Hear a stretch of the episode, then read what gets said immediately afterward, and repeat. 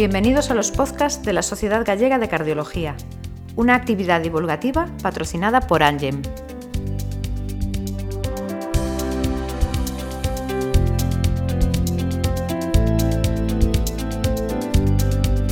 Es indudable que el escenario cardiovascular es un campo en el que la investigación ha tenido y está teniendo un impacto determinante en la evolución y el pronóstico de nuestros pacientes.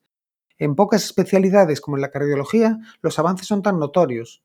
Y es que es de sobra conocida la importante reducción en la mortalidad de la enfermedad cardiovascular de hasta un 30% en relación con los avances científicos en los últimos 60 años. Conocemos el impacto pronóstico de una serie de fármacos como los betabloqueantes en la cardiopatía isquémica, las estatinas, los fármacos trombolíticos o innovaciones técnicas como pueden ser la coronariografía, los desfibriladores, la angioplastia primaria, los resincronizadores o, por ejemplo, las asistencias ventriculares, entre otros, que han logrado una reducción de la mortalidad espectacular. En el podcast de hoy, la Sociedad Gallega de Cardiología ha querido invitar al doctor Víctor Jiménez. Víctor es cardiólogo hemodinamista del Hospital Álvaro Conqueiro y es un referente en la investigación cardiovascular en Vigo. Buenas tardes, Víctor. Muchas gracias por aceptar esta invitación. Hola, Emiliano. Muchas gracias a ti y a la Sociedad Gallega de Cardiología por esta invitación. De verdad que es un gusto compartir mis opiniones y visión con ustedes sobre un tema pues que me apasiona y que es muy relevante para todos, como es la investigación en medicina. ¿Puedes hablarnos algo de tu trayectoria para que conozca la audiencia? Pues mire, Emiliano, curiosamente yo recibí mi entrenamiento en cardiología clínica en el Hospital Español de la Ciudad de México, que es un hospital muy muy grande con más de mil camas y que fue fundado inicialmente por migrantes españoles eh, que fueron a México y que actualmente se ha convertido en una de las instituciones sanitarias más importantes en la formación de cardiólogos en México. Eh, después de terminar cardiología clínica, realizó una estancia formativa en investigación cardiovascular en el Hospital Texas Heart Institute en Houston, Texas, en donde pues aprendí los aspectos más importantes sobre la investigación clínica y aplicada, así como una visión global de lo que es realmente la investigación eh, en cardiología y cómo interactúa la investigación con diversas áreas de conocimiento.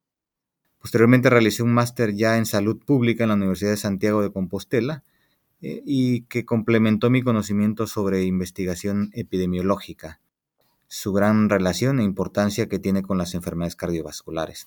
Por lo tanto, desde el 2010 formo parte de la unidad de hemodinámica del Hospital Álvaro Cunquero en Vigo, como ya comentaste, y desde el 2013 dirijo la unidad de investigación cardiovascular del Servicio de Cardiología, creada por el doctor Andrés Íñiguez, que es jefe del Servicio de Cardiología del CHUBI.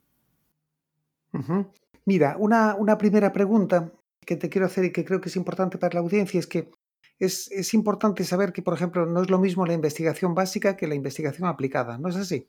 ¿Puedes hablarnos de este tema? Efectivamente, no es lo mismo. Mira, en términos generales y sin entrar eh, demasiado en detalles, la investigación biomédica se puede clasificar en investigación básica, la cual está primordialmente basada en el estudio de los mecanismos moleculares, los mecanismos bioquímicos o genéticos de alguna patología o entidad específica.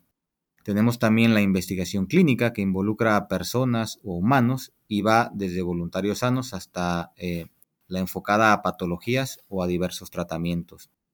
Y tendríamos un tercer brazo que es la, la investigación epidemiológica que se realiza eh, básicamente enfocada a poblaciones. También podemos dividir a la investigación en aquella de tipo translacional o de tipo aplicada. La investigación translacional constituye básicamente un link entre la investigación básica y la investigación clínica, así como entre diversas áreas del conocimiento, podríamos decir. Y la investigación de tipo aplicada es eh, de corte muy clínico e intenta contestar de manera muy, muy focalizada y dar solución a un problema muy específico planteado. Ahora, la investigación translacional eh, podemos definirla de manera ya más eh, ortodoxa como una rama interdisciplinaria del área biomédica que está sustentada por tres pilares principales. El trabajo de laboratorio, que es lo que muchas veces escuchamos eh, o leemos en los textos como benchside, el trabajo clínico, que sería la parte bedside, y el trabajo en la comunidad, y busca combinar disciplinas, recursos y conocimientos o técnicas eh, con la finalidad de promover mejorías en prevención, en el diagnóstico y en el tratamiento pues, de las enfermedades que investigamos.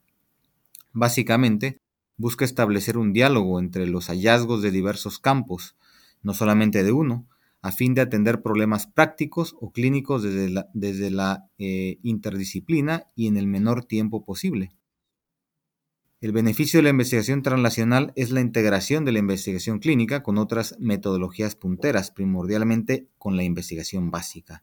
Y entre ellas se encuentran la proteómica, em, la medicina regenerativa, la terapia génica, la nanotecnología y actualmente la bioinformática que toma más, más relevancia ya. ¿Cómo crees que se puede hacer para pasar de, un escalón al siguiente, ¿no? para intentar lograr impacto sobre el paciente? Bueno, pues es importante saber que la investigación básica no es un escalón previo a la investigación clínica y tampoco se debe de pensar como un proceso o paso cualitativo de una primera fase hacia una segunda fase. Son partes de investigación que tienen como finalidad dar respuestas a planteamientos diferentes y utilizan métodos completamente distintos. Así que un investigador o un grupo de investigadores no tiene por qué pasar de una investigación a otra de manera obligatoria. Además, los centros que pueden em, realizar ambos tipos de investigaciones, tanto la clínica como la básica, son verdaderamente selectos o seleccionados y cuentan con características muy específicas en su entorno que favorecen la realización de ambos procesos, como son aquellos institutos de investigación especializados o las universidades em, importantes o centros de investigación y hospitales de alto nivel asistencial. Ahora, en nuestro entorno, específicamente en, el servicio de cardiología de nuestro hospital, del Álvaro Cunqueiro, se cuenta con la unidad de investigación cardiovascular que se encarga de coordinar a más de 60 eh, estudios que van desde registros observacionales, estudios poblacionales, eh, estudios de prevención primaria y secundaria, hasta ensayos clínicos aleatorizados, multicéntricos, estudios en diversas fases de desarrollo desde la fase 1 hasta la fase 4. También se colabora activamente con diversas universidades y con las áreas de ingeniería y matemáticas en proyectos de simulación numérica y en proyectos de dinámicas de fluidos y de flujos eh, que abordan diversas patologías cardiovasculares. También, como lo sabes, colaboramos en diversas líneas de investigación con centros como el CSIC, como el CENIC y otros centros de investigación a nivel internacional. Esto permite que las personas interesadas en investigar pues tengan una amplia variedad de estudios y de líneas de investigación en las cuales puedan sumarse y aportar. Mira, un aspecto del que se habla mucho en los últimos años es lo del Big Data y la inteligencia artificial, ¿no? ¿Crees que, que, la tecnología de la información disponible en los sistemas de salud actuales, en el SERGAS en este caso, permite en la actualidad utilizar esta información? ¿Y crees que, si esto no es así, crees que será posible en algún momento? La capacidad de disponer de toda la información de los pacientes en lo referente a todos los aspectos de su salud y abarcando todas las diversas áreas o secciones como pueden ser pues eh, todas las variables clínicas, signos vitales, eh, datos de actividad física eh, o aquellas pruebas diagnósticas o tratamientos de interés, entre otras cosas, todo contenido en la historia clínica del paciente, pues esto en realidad constituye un sueño desde el punto de vista de investigación y ciertamente permitirá dar un salto cualitativo y de precisión tanto en diagnóstico como en tratamiento. Sin embargo, actualmente esto no está disponible eh, de manera generalizada y, está muy restringido a nichos de investigación a muy alto nivel. Actualmente la mayoría de los sistemas informáticos con los que contamos eh, en el día a día para hacer investigación clínica no están ideados ni diseñados para este fin por lo que solo podemos obtener información pues limitada y en poblaciones seleccionadas eh, y no de manera global como nos gustaría. Eh, sin embargo, tengo que decir que este sueño en investigación se ha convertido prácticamente en una necesidad, por lo que muchas compañías están trabajando en ello, mejorando los sistemas de datos con los que trabajamos día con día, y no dudo que en, en un futuro muy cercano tendremos la posibilidad de hacerlo a mayor escala y sin tantas limitaciones. ¿Qué opinas tú? ¿Cómo podemos los cardiólogos clínicos vincularnos a la investigación?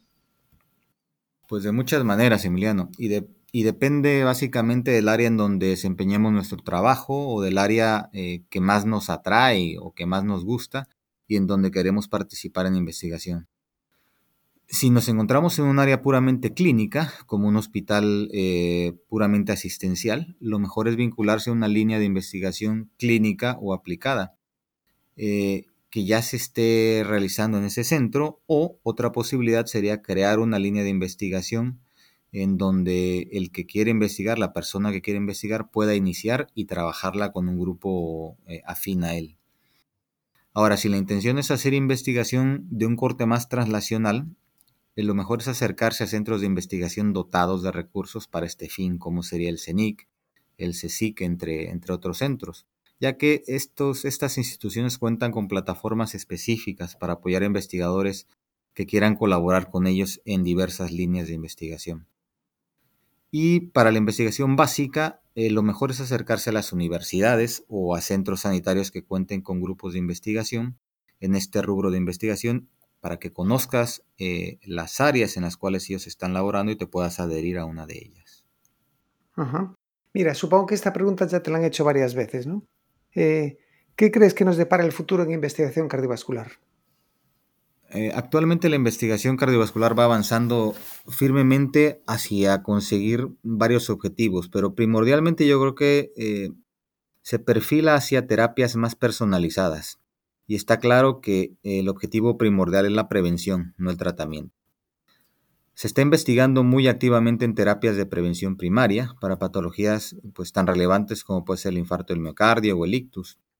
En el apartado de tratamientos se sigue avanzando y, primordialmente eh, los avances en biomateriales y en ingeniería biomédica pues permitirá realizar cosas maravillosas como procedimientos curativos menos agresivos e invasivos y más tolerables para los pacientes y además podrán ser realizados pues, de manera teledirigida por médicos expertos situados en diversas partes del mundo incluso y con ayuda eh, robótica. Esto ya es una realidad que se está eh, cada vez perfilando de mejor manera. Igualmente el avance en terapias génicas que tanto hemos escuchado eh, es una realidad cada vez más cercana para ciertas patologías y esto se va a extender paso a paso conforme pasen los años. Bueno, Víctor, eh, la verdad es que te, agradezco, ¿no? Te, doy las gracias por, haber accedido a nuestra invitación y por aclararnos estos conceptos, ¿no? Y ponernos al día en, este interesante, en esta interesante parte del futuro de la cardiología. Te dejo una última frase o dos frases para que te despidas de la audiencia y yo ya me voy despidiendo de ti. Muchas gracias, Víctor. Pues muchas gracias Emiliano, como siempre es un placer eh, tener estas charlas y estos diálogos contigo y con la Sociedad Gallega de Cardiología, siempre eh, intentando estar eh, muy actualizados en los temas más importantes en, en el área cardiovascular y como no lo deja de ser la investigación, les agradezco la oportunidad de compartir esto con ustedes. Gracias. Hasta luego.